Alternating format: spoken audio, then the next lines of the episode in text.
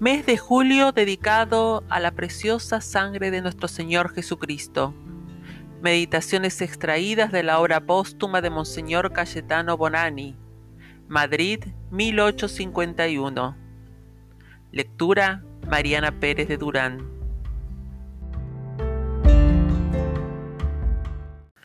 Día 20. La sangre preciosa de Jesucristo fortifica nuestra esperanza. Mientras vivimos en este destierro y en este valle de lágrimas, nuestra alma está como el medio de un mar borrascoso, dice San Bernardo. A cada instante corre riesgo de naufragar asaltada incesantemente de mil tentaciones, por las cuales el demonio pretende ganarla y precipitarla en el abismo de la desesperación. Unas veces por el recuerdo de las faltas pasadas, otras por el terror del juicio, otras en fin por la debilidad y enfermedad que todos experimentamos. Nuestro enemigo común trata de arrastrarnos a la prevaricación. Mas, ¿cuál será el medio más eficaz para no naufragar en medio de las olas y de todas estas tempestades? ¿Cómo la esperanza se mantendrá en nuestro corazón? ¿Cómo vivificarla diariamente? ¿Cómo fortificarla? Ah, vosotros lo sabéis, almas piadosas, mirando a Jesús en quien descansan todas nuestras esperanzas, como dice San Pablo. Mirar frecuentemente, con profundos sentimientos de devoción, la sangre preciosísima de Jesús. Ved ahí el medio más apreciable y el más eficaz.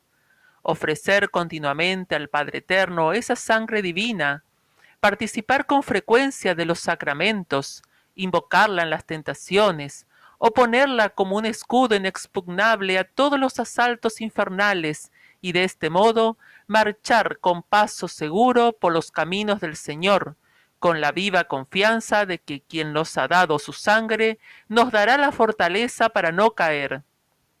Sigamos, nos dice el apóstol, la carrera que se nos ha propuesto, fijo los ojos en Jesús, autor y consumador de nuestra fe Jesús, según las palabras del mismo apóstol, nos ha rescatado con su propia sangre, a fin de comparecer en nuestro lugar en la presencia de Dios.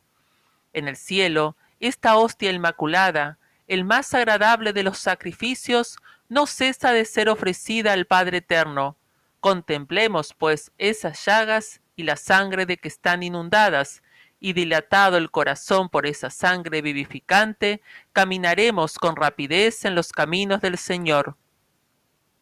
El alma, que considera sus defectos y sus continuas imperfecciones, podría caer algunas veces en el desaliento si sus miradas no se volviesen hacia el Cordero Inmaculado. Mas no será así si tal es el objeto de sus pensamientos y miradas.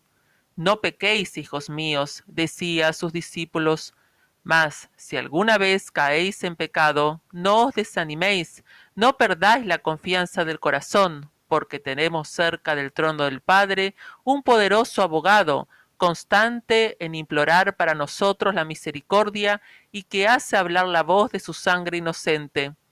Así pues, si el alma turbada por la consideración demasiado atenta y reflexiva de sus imperfecciones se sumerge en la sangre sagrada del divino Cordero que borra los pecados del mundo, sacará de ella una maravillosa consolación, considerará que Jesús no cesa de pedir por nuestra curación y nuestra salud, pensará que Jesús siempre es oído y que esta sangre omnipotente puede remediar todos nuestros defectos, y entonces, con una profunda paz de corazón, pero con un grande horror de sus faltas, el alma soportará sus propias imperfecciones, se afirmará en la virtud de la humildad, y en virtud de esa sangre triunfará de todas las tentaciones, como nos advierte la seráfica Santa Teresa de Jesús, y será sanada con este remedio benéfico que da vida y salvación.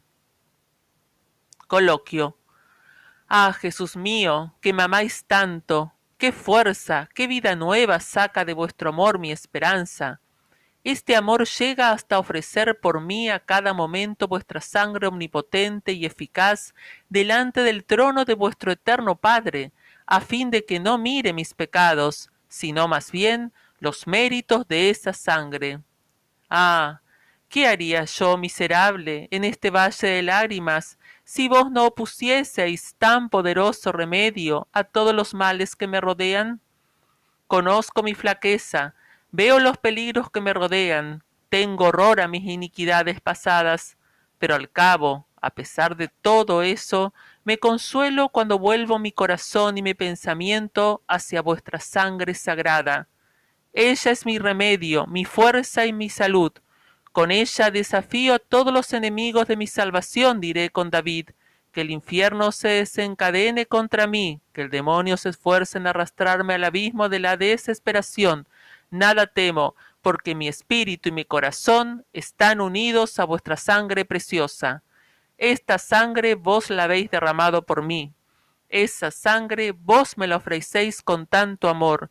Esa sangre tiene el poder de salvarme. Así pues, mi esperanza no quedará burlada, y yo espero, sí, yo espero llegar un día a repetir en el cielo con los santos que se salvaron por los méritos de esa sangre, vos, Señor, nos habéis redimido con vuestra sangre. Ejemplo.